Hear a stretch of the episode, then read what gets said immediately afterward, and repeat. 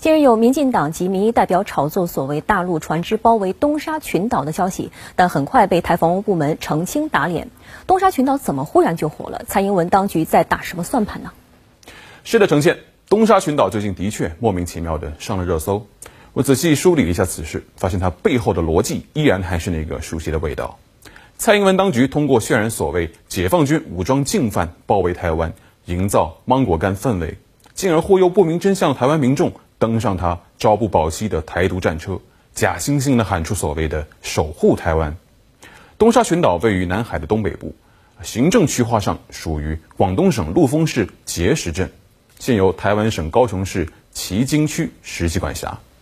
从地理位置上看呢，东沙群岛离大陆更近一些，与广东省汕尾市的直线距离只有二百四十多公里，那么距离台湾省高雄市则有四百多公里。东沙群岛。的确是一个易攻难守之地。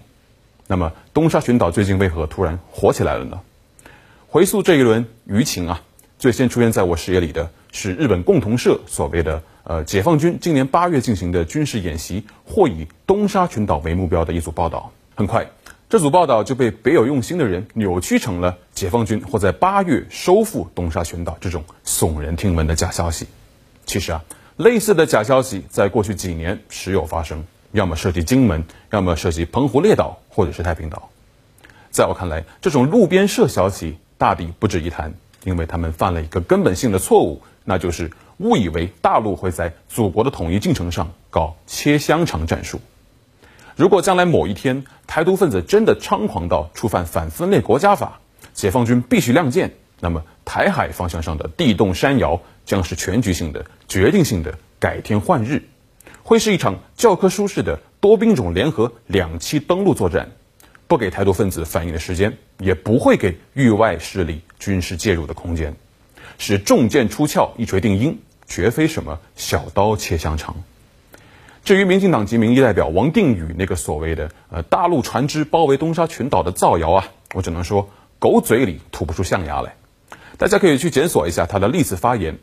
这位蔡英文派系的核心成员呢，一直在扮演谣言制造机的角色。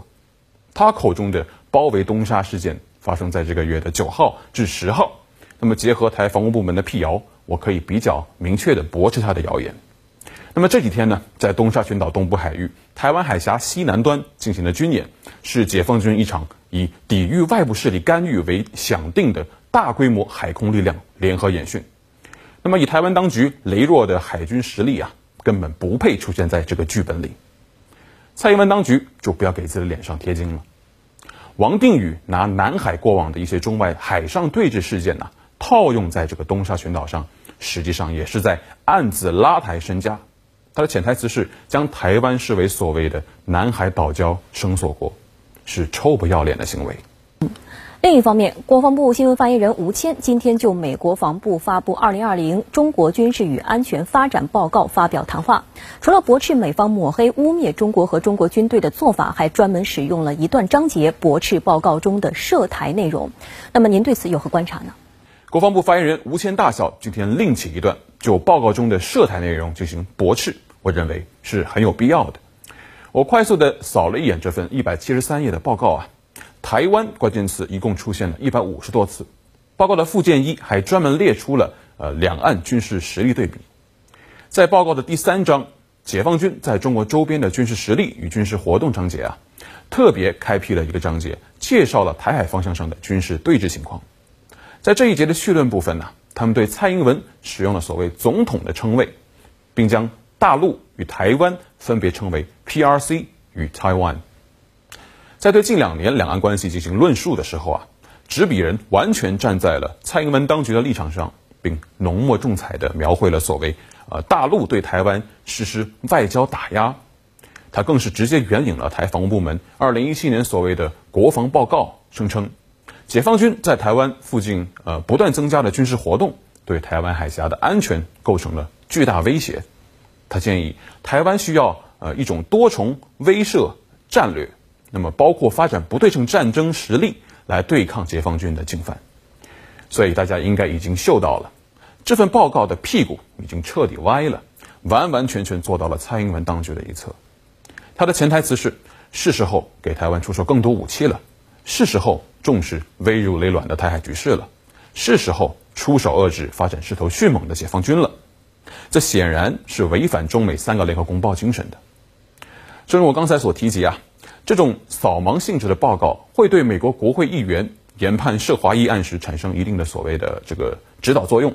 那么，在他笔下的解放军是如此的杀气腾腾，未来的中美两国关系、两军关系又怎会朝着良性发展的方向走下去呢？我必须再次指出，这种报告是在给中美两国关系大剂量的下药、下毒。更值得警惕的是，今年由美国参众两院的呃国会议员提出了所谓的呃台湾防卫法，公然鼓吹美国军事介入两岸的统一进程。美国国防部这份妖魔化中国的报告啊，恰恰是为这种危险举动创造舆论条件。今天啊，我在外媒看到一篇文章，题目是“美国国运的下个拐点在台海”。某种程度上，我挺赞同这个观点的。我必须严肃地警告对方。如果华盛顿方面妄图在台独分子身上下重注，赌上的可就不单单是个人的政治前途，而是美利坚的整体运势了。